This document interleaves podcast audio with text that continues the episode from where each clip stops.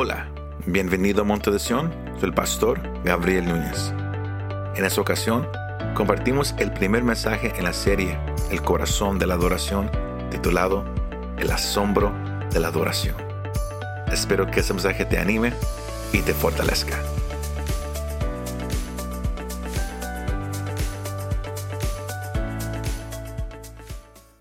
El tema de esta tarde es el asombro de la adoración. The wonder of worship. El asombro de la adoración. The wonder of worship. Si usted uh, no quiere usar la palabra asombro, también puede usar la palabra la maravilla de la adoración. The wonder of worship. Lo que yo quiero, iglesia, que usted y yo entendamos, porque yo, yo, uh, yo no vengo a, a, darles palabras con, definiciones. Yo vengo, Dios ha puesto que eh, los, los temas son acerca de la esencia de la adoración. De la esencia.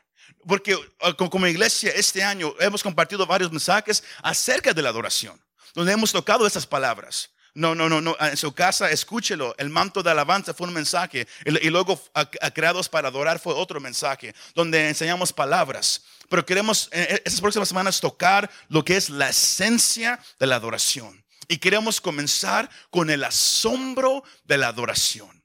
Y si usted uh, busca la palabra asombro y, y busca su definición, Uh, uh, can, can, put up on the screens? Usted va, va a, a, encontrar esta definición. El, el, asombro es un sentimiento de sorpresa, pero está mezclado con un sentimiento de admiración, causado por algo hermoso, inesperado, desconocido o inexplicable. Sino cuando hablamos que yo me quedé asombrado, es que lo que yo acabo de mirar, lo que acabo de escuchar o sentir, me ha dejado sorprendido. Me ha dejado sin palabras. Me ha dejado que yo no sé qué hacer. Quedé asombrado. He quedado maravillado. ¿Qué tal si yo le digo que la adoración así deja al creyente asombrado? Cuando usted logra adorar a Dios de la manera como Él quiere que, su pueblo le adore, usted siempre va a quedar asombrado. El asombro de la adoración. The wonder of worship. La parte, la parte triste es que, es que es bien fácil perder el asombro cuando adoramos a Dios. Es bien fácil enfocarnos tanto, como hemos hablado a través de los años, enfocarnos tanto en el estilo de música, en cuáles cantos se están cantando. Hoy, en día, en, la iglesia más moderna, es, es fácil nomás mantener la mirada en la pantalla, mirar la, las letras de cada canto. O si usted es músico, usted entra a una iglesia, usted va a, a iglesia a iglesia y debes adorar, o se nomás se enfoca en cómo tocan los demás músicos o cuáles cantos ellos cantan. Es bien fácil perder el asombro de la adoración. ¿Por cuál razón? Porque cuando se pierde el enfoque, se pierde el asombro. When you lose focus, you lose the wonder. Cuando pierdes el enfoque de quién estás adorando y quién es el que estás adorando, se pierde el asombro. Se pierde la sorpresa, se pierde la admiración, se pierde lo, lo, lo, lo, inesperado. Porque el asombro es un sentimiento de sorpresa mezclado con admiración, causado por algo inesperado, algo de sorpresa, algo desconocido, algo inexplicable. ¿Y qué tal si yo le digo, así es el Dios que nos salvó a usted y a mí? Él es inexplicable. Hay un canto que, que, que, lo, que, el grupo canta que se llama, que se, llama Increíble. Que, nuestro Dios es increíble. Hay, hay veces que, la mente no puede comprender lo que, lo que Dios es. Lo que Él hace, lo que Él ha hecho y lo que Él sigue haciendo por sus hijos. Iglesia, no pierdas el asombro de la adoración. Don't lose the wonder of worship. No pierdas el asombro, iglesia. Porque si usted se mete a la Biblia a mirar acerca de la adoración, usted va a, mirar varias palabras acerca de que, que, que, que, describen lo que es adoración hacia Dios. Pero en caso si alguien ah, de verdad ah, es nuevo y, y no sabe lo que es adorar a Dios, bien, bien simplemente ahorita, más, más le quiero dejar saber que cuando hablamos de adorar a Dios, cuando hablamos de, de venir ante Él y ofrecer alabanza, of- ofrecer gozo, ofrecer canto, estamos hablando de, que Dios tiene valor y que Él es digno de que usted y yo le mostremos que Él, Él- Él vale, que Él es digno de que usted le hable, de que usted le cante, de que usted lo exalte. Porque cuando la Biblia habla de oración, dice que, que Dios es digno de que el pueblo lo levante en honor. Él es digno de que usted le aplauda. Aunque usted nunca le aplauda a ninguna otra persona, Él sí es digno de que usted la aplauda. Él es digno de que usted le dé un grito de vez en cuando. Él es digno de que usted brinque, de que usted dance, de que usted corra. Él es digno. El hombre no es digno, mas el hombre sabe dar honor al hombre. ¿No me cree? Nomás mire cuando el presidente va a un lugar, cómo, cómo la gente se, se, se, se, pone al presidente. La gente se, viste de una cierta manera, la gente hace ciertas cosas porque, porque es el, el protocolo para cu- cuando llega el presidente. Más para nosotros, cuando usted y yo llegamos a la presencia del creador de todo lo que usted mira, Él es digno de que usted lo levante en alto. ¿Cuántos dicen amén? Eso es adorar. Es de- declarar valor y atribuir valor a nuestro Dios. Así de simple. No, se, no, no necesita más y más definiciones. Eso es adorar a Dios. Y usted y yo adoramos a Dios con, con- con expresiones. Usted, y yo lo hacemos con palabras, cantamos, lo, lo- lo honramos. ¿Por qué? Porque Él es digno. Sino lo adoramos expresivamente como acabo de decir, sea brincando, danzando, corriendo, sea postrado, sea, sea, sea- con la cara al suelo, sea con palabras. Dios merece que cada quien que dice amarlo, que dice seguirlo, le muestre que Él es digno, que Él vale la pena. ¿Cuántos dicen amén? Porque así somos usted y yo, iglesia. ¿Sabía usted que, que como cristianos, usted y yo somos declarados a levantar a Dios en alto? Primero de Pedro 2.9 nos deja saber, pero ustedes son linaje escogido, real sacerdocio, nación santa, pueblo adquirido, pa- ¿para qué? Para posesión de Dios. ¿A fin de qué? ¿De que estemos sentados? A fin de, de que nomás lleguemos a la iglesia. No, Dios quiere algo de nosotros y ¿sabe qué es? A fin de que anuncien. Eso, eso significa que expresen, que se oiga algo, que anuncien las virtudes de aquel que los llamó de las tinieblas a su luz admirable. Pedro dice, los seguidores de Dios siempre van a hablar, van a anunciar públicamente lo que Él ha hecho por ellos. No me cree. Tam- También, eh, también mire Salmos, el capítulo 40, el versículo 3. El salmista dice, Él puso en mi boca un cántico nuevo, un canto de alabanza a nuestro Dios. ¿Y por- pero por cuál razón? Muchos verán esto y temerán y confiarán en quién? En el Señor. Cuando el pueblo alaba a Dios, cuando el pueblo adora a Dios, cuando el pueblo lo levanta en alto, la gente lo nota y la gente dice, ¿quién es este Dios? Que, que, que- que ese grupo de gente se, se, se- se reúnen y le cantan y brincan y danzan y lloran y se postran. ¿Quién es este Dios? Y usted le dice, Él es el creador del cielo y la tierra. Él dio su vida por ti en la cruz del Calvario. Él dio su vida por mí y por eso le canto, por eso le alabo y por eso le adoro. Y el salmista dice, ellos van a, ellos, ellos verán esto, lo- ellos temerán y confiarán en el Señor. No pierdas el asombro de la adoración. Porque es bien fácil que, ah, que- que- que la adoración se haga algo mecánico. Como dije, yo fui líder, líder de alabanza 15 años. Eh, aquí ah, yo, yo le ayudé a mi papá dirigiendo la alabanza. Y yo, yo, yo aprendí y yo me equivoqué muchas veces. eh, porque por un tiempo yo, yo, yo pensé que la alabanza era tratar de que la iglesia cantara. Hacer que la iglesia cantara. Escogíamos cantos rápidos, tocábamos melodías diferentes, con, nomás para agarrar una respuesta, una reacción de la gente. Y no fue hasta lo más que, que, que, que, me hice viejo, lo más, los más pelos blancos que me salieron, que el Señor me empezó a enseñar. No, no, no, la adoración no es para ellos. La alabanza no es para ellos. Y por eso yo, yo le he dicho, la alabanza no es para ustedes. La música no es para ustedes. Los cantos no son para ustedes, es para Él.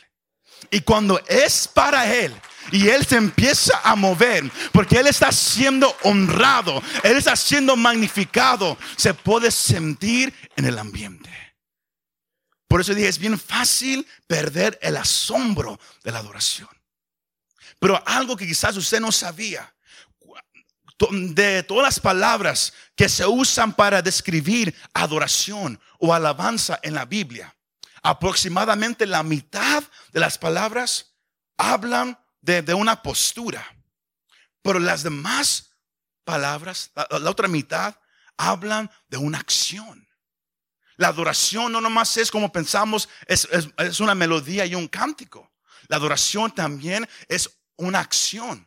Cuando Dios dice, haz eso, uno lo hace, eso es adoración. Es por eso que se dice que, la adoración es una forma de vida. No nomás es un canto, es una forma de vida. Porque usted puede cantar y usted puede levantar cántico, pero si usted no obedece lo que Dios quiere que haga, usted no lo está adorando como Él quiere que se adore. Lo, vamos a, tocar en las, próximas semanas, pero el pasaje de Juan 4, cuando el, Señor habla con, la mujer y habla que vendrá un día donde la gente no se, no, no, se iba a preocupar en dónde iban a adorar. Déjanos saber que el lugar no iba, a importar, sea en una iglesia, en la casa, en el parque, donde quiera.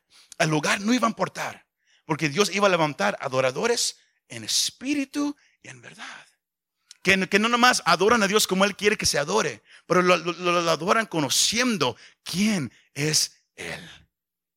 Yo creo que que voltee a su vecino y, yo creo que le haga la pregunta, ¿sabes quién es Dios? Do you know who God is? ¿Sabes quién es Dios? Aleluya.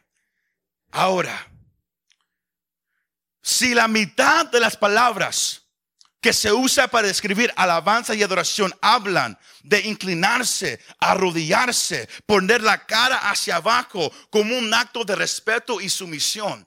Y las otras palabras ah, hablan de, que es una forma de vida. Eso nos deja saber una, cosa, iglesia. Que la, que la adoración no nomás es hablar. No nomás es repetir un canto. La adoración tampoco no es nada más escuchar la melodía.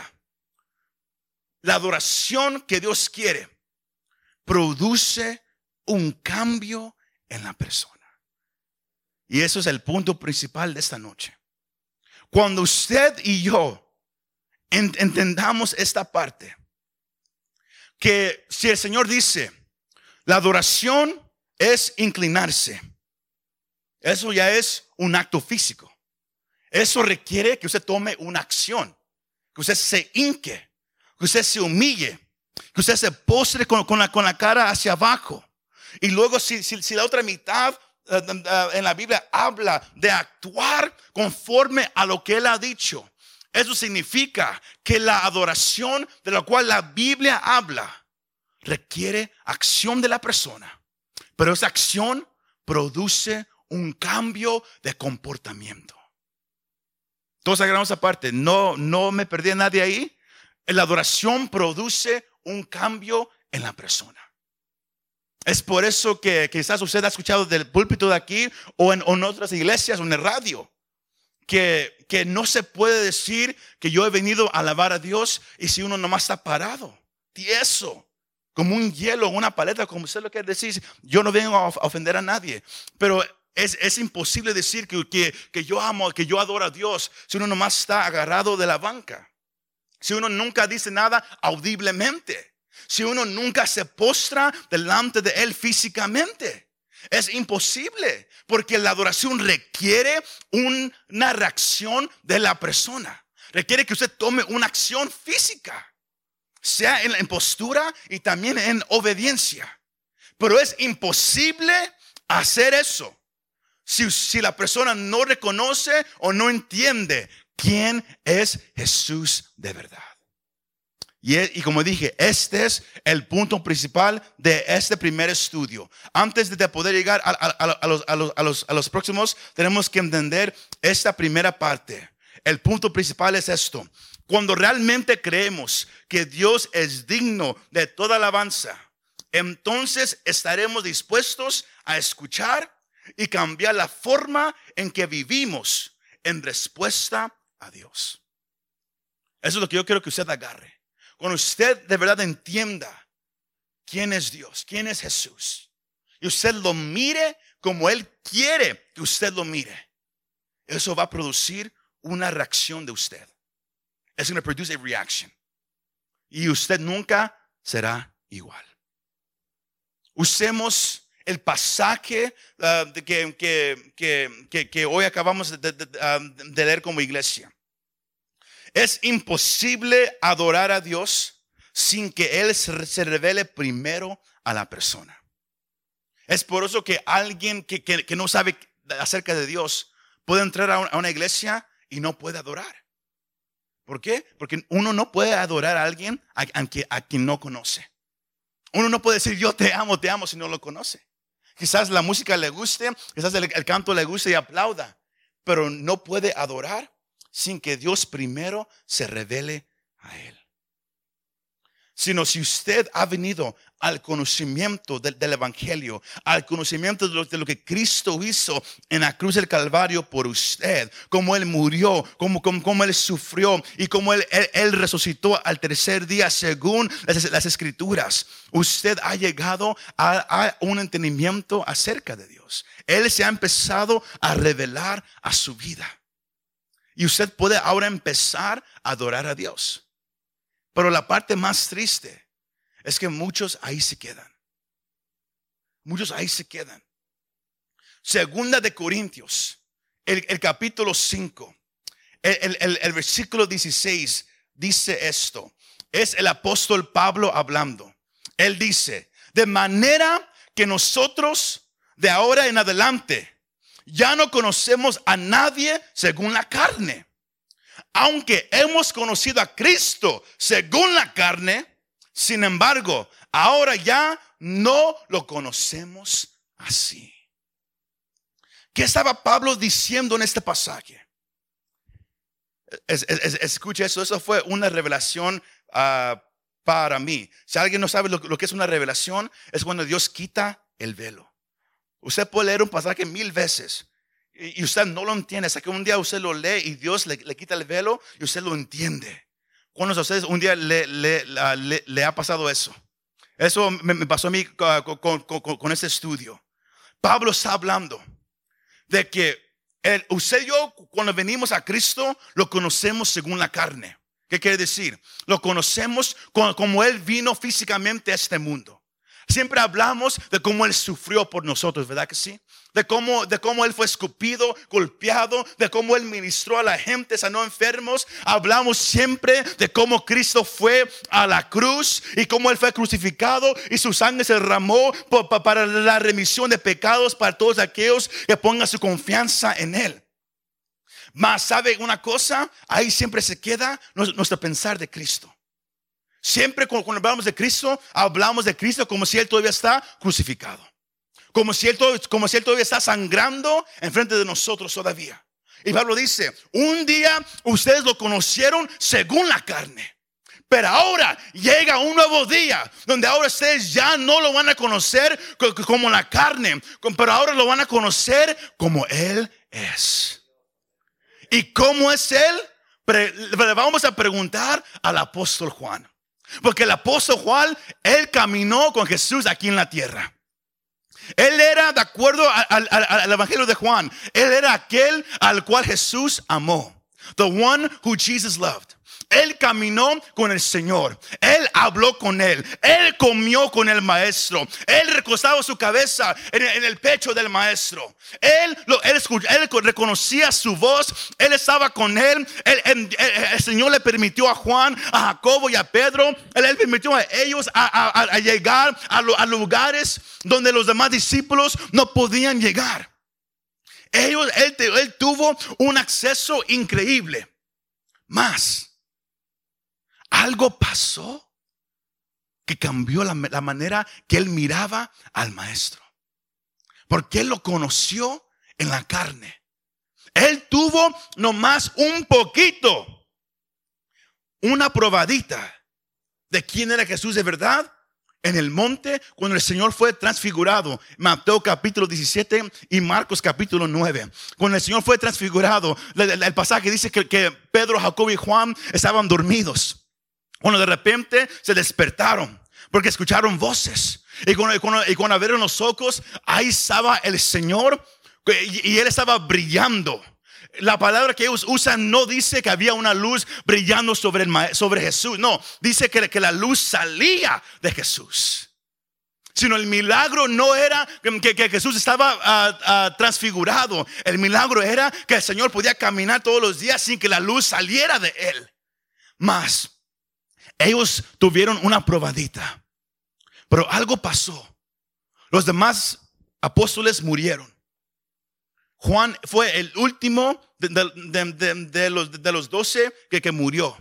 Y, él estaba en una isla solo. Lo habían tratado, de matar, no, pudieron hacerlo, sino lo, lo, mandaron a una isla a que estuviera solo. Y ahí él tuvo una revelación. La, Biblia lo llama el Apocalipsis la revelación de Cristo. Léalo en su casa, Apocalipsis 1.1, que es el, último libro de la Biblia, aunque muchos lo miran como un libro acerca de profecías, porque sí lo es. Y usted mira, el libro entero es la revelación de Jesús. ¿Quién es Jesús? Yo quiero que usted salga en unos minutos a su casa y usted ya no salga mirando al Señor como aquel que, que, estuvo crucificado. Pero que, usted, que salga mirándolo como Él es. Y eso fue lo que pasó con Juan. Mas la palabra mm, ah, nos, nos, deja saber que, que algo pasó. Él estaba en el Espíritu el día del Señor cuando una voz lo llama y, y, él escucha. Y, eh, y al, al, al, él escuchar la voz, él, la voz le dijo, yo quiero que empieces a escribir un libro de, todo lo que vas a mirar y yo quiero que se lo envíes a siete iglesias. Y Juan eh, estaba tan, uh, he was mesmerized. Él, estaba tan confundido de lo que estaba pasando que el versículo 12, Apocalipsis 1, 12, síganme, síganme con su vista. Él dice esto. Entonces me volví para ver de quién era la voz que hablaba conmigo. Y al volverme, yo vi siempre candelabros de oro. Era una representación del templo allá en el cielo. Igual como en Éxodo, el, trabajo del sumo sacerdote era cuidar de esos uh, candeleros, de, que todo estuviera bien y la llama estuviera prendida. Eh, eh, miramos que el Señor estaba haciendo lo mismo y hace lo mismo en el templo allá en el cielo. Y en el versículo 13, en medio de los, de los ah, candelabros, vi a uno semejante al Hijo del Hombre. Recuerde, Juan conocía a Jesús. Él sabía cómo él se miraba en la carne. Pero por eso, pero había un cambio en, en el Señor que aún Juan tampoco nunca lo había mirado. Por eso él dice, era alguien semejante. It looked like Jesus. Se miraba como Jesús. No estoy seguro, era semejante al Hijo del Hombre. Pero mire cómo es Jesús. En la tierra, él estaba vestido de una manera. Pero ahora el Señor se estaba revelando primero a Juan. Recuerde, nadie puede adorar a Dios sin, que Dios primero se revele a Él. ¿Y sabe qué? El Señor se empieza a revelar a Juan. Juan nunca lo había mirado de esta manera. Y él dice, era semejante al Hijo del Hombre, pero estaba vestido con una túnica que llegaba hasta los pies y ceñido por el pecho con un cinto de oro. Su cabeza y sus cabellos eran blancos como la blanca lana, como la nieve. Sus ojos eran como una llama de fuego. Sus pies se parecían al bronce bruñido, cuando se le ha hecho refulgir en el horno y su voz como el ruido de muchas aguas. Mire cómo Juan describe al Señor. El Señor ya no está crucificado en la cruz, monte de Sión. Él ya no está enterrado en la tumba. Él ha resucitado y está a la diestra del Padre. Pero Él no está sangrando, iglesia. Escúcheme. El Señor no está sangrando. ¿Por qué? Porque el, sacrificio que Él hizo, Él ya lo hizo. Pablo dice, antes lo conocíamos como Él era en la carne, mas ahora ya no. ¿Por qué? Porque cuando usted empiece a mirar a Cristo como Él es ahora, como Él está, como Él es allá en el cielo, tu adoración va a cambiar para siempre. El asombro va a regresar a tu vida. La manera que tú levantas las manos ya nunca va a ser igual. Esa adoración que antes levantaba ya nunca la vas a levantar. Porque tú, tú, tú se le levantabas a, un, a, un, Salvador que estaba en la cruz.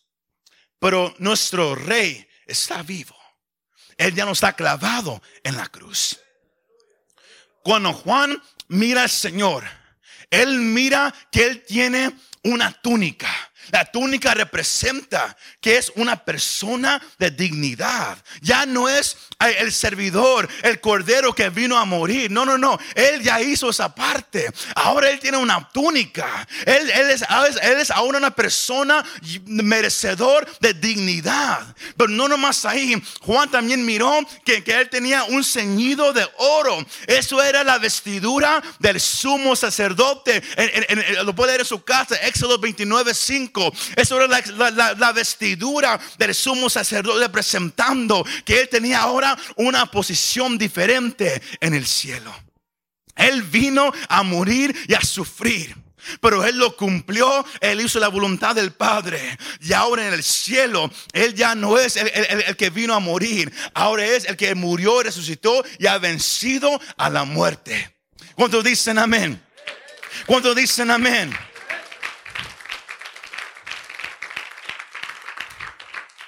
Ahí mismo Apocalipsis 1, 5 y 6. Y de parte de Jesucristo, el testigo fiel, el primogénito de los muertos, el soberano de los reyes de la tierra, al que nos ama y nos libertó de nuestros pecados con su sangre y hizo de nosotros un reino, sacerdotes para Dios su Padre. A Él sea la gloria, el dominio por los siglos de los siglos. Amén. Así es como Juan describe a Cristo. Pero cuando lo mira, él reconoce, esto es algo diferente. Esto es algo que yo nunca he mirado. Mira y luego mira los ojos que él había mirado por tres años y medio. Pero ahora se miran diferente. Ahora los ojos que, que, eran humanos, llenos de amor, tiernos, ahora Él los mira, de acuerdo como Él lo escribe, ahora los mira como ojos de fuego significando que ojos de uno que pasa juicio. No uno que vino a, sufrir, a hacerse un lado. No, él ahora pasa juicio. Es uno lleno de dignidad, con vestidura de sumo sacerdote, con pelo blanco. Eso significa sabiduría, pureza, porque dice que, que todo su pelo estaba blanco, significando que él ha existido por un largo tiempo lleno de sabiduría, lleno de pureza. Sus ojos de fuego representan el juicio, mas también él mira sus pies, que, que, eran pies de, que se parecían al bronce bruñido, cuando se le ha hecho refulgir en el horno. Significando, porque si, si, alguien no sabe, el bronce bruñido en, en, en el mundo antiguo era el metal más fuerte de ese tiempo.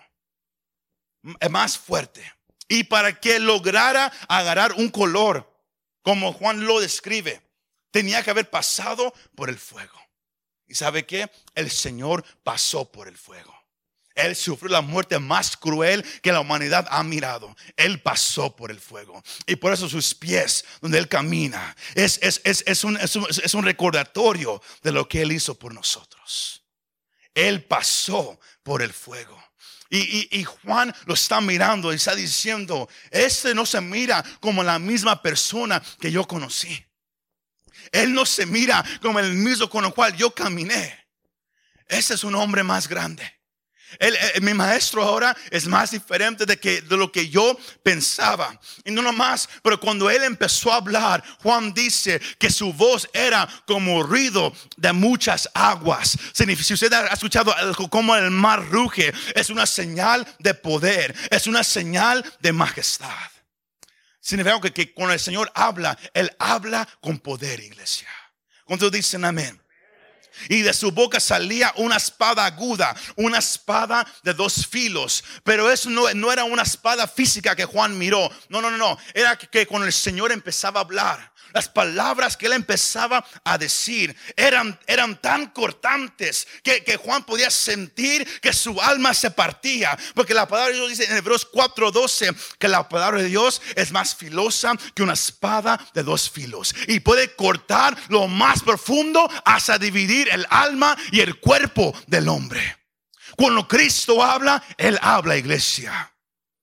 Y luego Él dice, para cerrar su descripción del Señor. Él dice, y su cara era brillante demostrando su gloria. Ya no era la misma gloria que Juan miró en el monte cuando el Señor se, uh, se transfiguró enfrente de él. No, esta gloria era tanta que él ni podía mirar. Por eso él dice que su gloria era brillante. Y él, estaba así. Y la, misma descripción que Juan hace es lo mismo que Isaías hace en el capítulo 6, que Daniel hace en el capítulo 7, que Ezequiel hace en el capítulo 1. Usted mira cuando ellos empezaron a mirar, cómo ellos describen al Señor. Pero cuando ellos llegaron a esa revelación, cuando ellos pudieron mirar al Señor como Él es de verdad, la reacción, la manera que ellos respondieron era igual.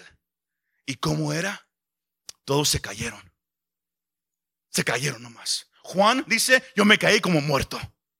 El que había estado con Cristo, el que, el que había recostado su cabeza con Él. Porque recuerden, la adoración que muchos hacen hoy en día de que, oh, mm, I want to stay here forever. Aquí me quiero quedar así nomás suavemente. Hay veces que así es. Pero Juan llegó a entender, ah, ah, ah, no, no, no. Con este yo no puedo, yo no puedo recostar mi cabeza. Juan dice, yo caí como muerto. Cuando uno llega a la revelación de quién es Cristo ahora de verdad, uno llega a un entendimiento de que Él es merecedor de nuestra reverencia, Él es merecedor de nuestro temor es por eso que, la, Biblia dice que somos llamados a, servirle con temor y reverencia.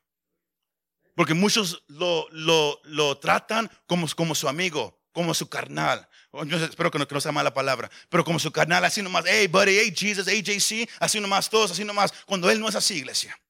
Porque si usted lo trata como cualquiera, así usted lo va a adorar como cualquiera. Pero cuando usted reconoce quién es Jesús de verdad, tu adoración va a cambiar.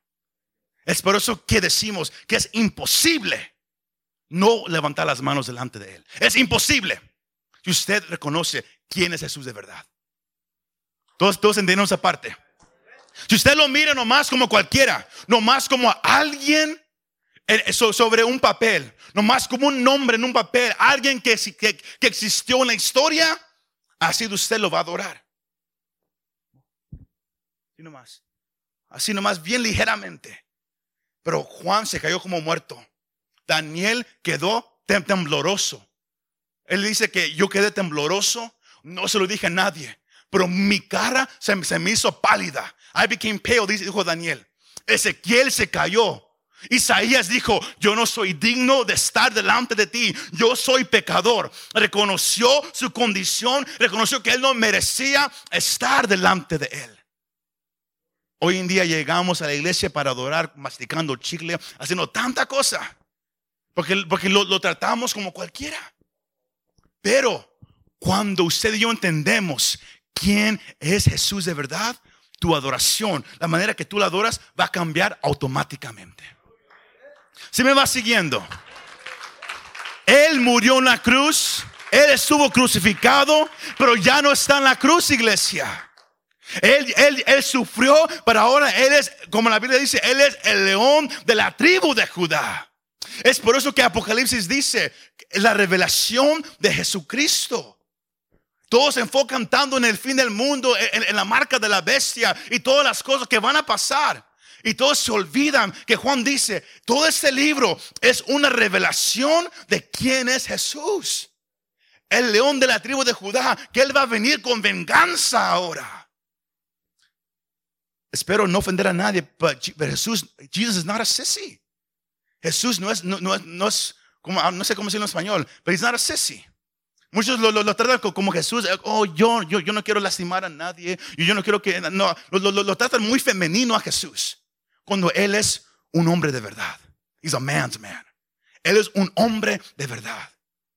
Y cuando usted logra, llega a mirarlo de esa manera, tu adoración cambiará para siempre.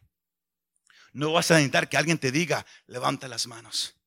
Como hoy, usted no, no va a, no, no, no a esperar que haya una batería diciéndole cuándo aplaudir o, qué hacer. O, una melodía de, instrumentos dirigiéndolos. Haya o no haya, usted lo va a alabar. Se sepa el canto o no se lo sepa, usted lo va a adorar. ¿Por qué? Porque Él se lo merece. Porque Él es digno. Cuando usted logre a mirarlo como Él es, regresa el asombro. The wonder comes back. Si se perdió el asombro, es porque nos olvidamos quién es Jesús de verdad. I have a quote up there. Charles Spurgeon, él, uh, él dijo esto, me, me gustó mucho. Él dijo, ¿cómo necesitamos una revelación de Jesús? La gran falta de muchos profesores es que Cristo es para ellos un personaje sobre papel ciertamente más que un mito, pero sin embargo una persona del pasado oscuro. Un personaje histórico que vivió hace muchos años y hizo hechos admirables por los cuales somos salvos, pero que está lejos de ser una realidad viva, presente y brillante. Y, él vivió en, más de 200 años atrás. Y él mismo entendió cómo se necesita ahorita, o más que nunca, la revelación de Jesús. Que Él es más que, un personaje que existió. Que Él es más que, aquel que murió en la cruz. Que Él murió, él, es el Salvador, pero Él está vivo, presente a la diestra del Padre. Y usted, yo quiero que usted vaya a su casa, lea una vez más cómo Juan lo describe. Léalo, cierre sus ojos, piénselo, medite y, diga al Señor. Ahora, si usted tiene el valor, el guts, dígale, Señor, yo quiero mirarte así como tú eres. Pero allá usted. Amén. Yo, yo, yo, estoy, yo estoy viendo más como Juan lo describe. Eso viene para mí nomás para adorarlo. Pero cuando usted logre a mirar a Cristo como Él es, tu adoración cambia para siempre. Tú mismo te postrarás en la casa, en una iglesia, en el parque, no importa dónde sea. Tú mismo no te va a importar si la gente lo hace a tu alrededor, no lo hace. No, no, no te va a importar lo que piensen de ti. Porque tu enfoque es Él. No es la gente, no eres tú, no es la música, no es el canto, no es, no es el lugar, no, el enfoque es Él. Y Juan dijo, me caí como muerto, mas Él me levantó y me dijo, no temas, yo soy el primero y el último. Iglesia, no pierdas el asombro de la adoración. El adorar es un privilegio de que, hoy podemos ahora es un privilegio. ¿Cuántos dicen amén? Pongámonos de pie todos juntos. I have a, one, one, final slide. Este es el repaso. Los, los tres puntos de esta noche fueron, como tú miras a Dios, determina cómo lo vas a adorar. The way you look at him determines how you're going to worship him. La adoración debe de afectar tu comportamiento debe de afectarlo. ¿Qué, quiero decir con eso? Cuando tú has venido a adorar, afecta lo que haces. Si estás todavía así, todavía no lo has mirado como Él es. El logro es que usted mismo, sin que nadie le diga, usted llegue a, a reconocerlo. Y eso va a cambiar su comportamiento. Cuando lo hemos visto a la vista de su palabra, hay una maravilla que regresa al adorador. Hebreos 12, 28 y 29 dice, Por lo cual, puesto que recibimos un reino que es inconmovible, demostremos gratitud, mediante la cual ofrezcamos a Dios un servicio aceptable con temor y reverencia. Porque nuestro Dios es fuego consumidor. Él merece reverencia, temor. Él merece una adoración sincera a todo dar. Pero es el resultado de mirarlo como Él es. Nadie te puede forzar a hacerlo. Nadie te puede hacer sentirte mal. Es una, cuando usted llega a entender quién es Él, usted mismo lo va a hacer. Es por eso que usted y yo nos tenemos que meter una vez más a su palabra, a estar delante de Él una vez más. Muchas gracias por escuchar este mensaje. Si te gustó este mensaje y te gustaría ayudar a apoyar nuestro ministerio, compártelo con tus amigos y familiares. Para conocer más de lo que Dios está haciendo aquí en Monte de Sion, o si quieres bajar nuestra app para el teléfono, visítanos montedesion.com. Gracias y nos vemos la próxima vez.